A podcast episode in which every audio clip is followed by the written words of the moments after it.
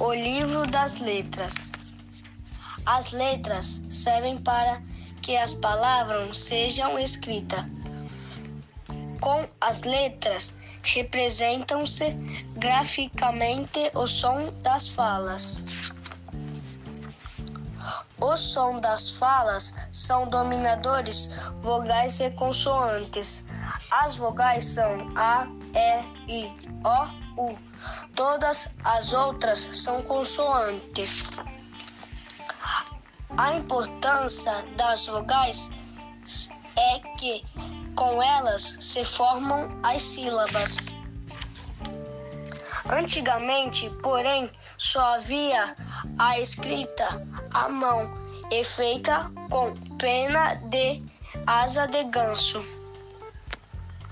Antes de existirem máquinas de escrever, era importante ter boa letra, caligrafia, para que tudo que fosse escrito pudesse ser lido, isto é, fosse legível. Existiam pessoas que passavam a vida inteira copiando livro. Isso era uma profissão de muita importância para a época.